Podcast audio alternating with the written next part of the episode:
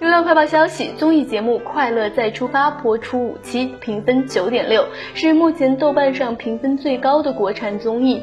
四个月前，综艺节目《欢迎来到蘑菇屋》邀请了2007年出道的快男十三强中的六位作为嘉宾。节目预算有限，却意外出圈。中年人起起落落的人生，轰轰烈烈的过去，稍显寂寥的现在，无奈和坚持都引起了观众的共情，转化为对团综的呼声。